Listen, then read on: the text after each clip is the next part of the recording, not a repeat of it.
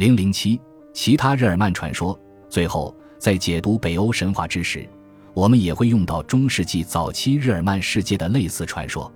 盎格鲁撒克逊人崇拜的神明和北欧诸神名称相似，提尔、沃顿、图诺、弗利格，相当于斯堪的纳维亚语系中的提尔、奥丁、索尔和弗利加。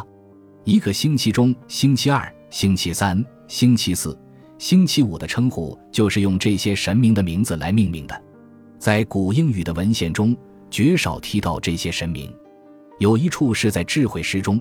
把基督的救赎之力和制造偶像的沃顿进行对比，另一处是在九种药草之咒中，里面提到沃顿用九种光荣木抽打蟒蛇。在现存的少量古高地德语文献中，还有一些其他咒语，里面提到了和北欧诸神姓名相似的神明。这些来自邻近文化的只言片语，既没有斯诺里的小埃达的详尽阐释。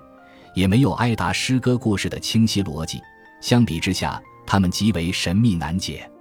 盎格鲁撒克逊教会无意保存前基督信仰，并且长期垄断文字书写，以致关于异教过去的故事宝藏全部流失了。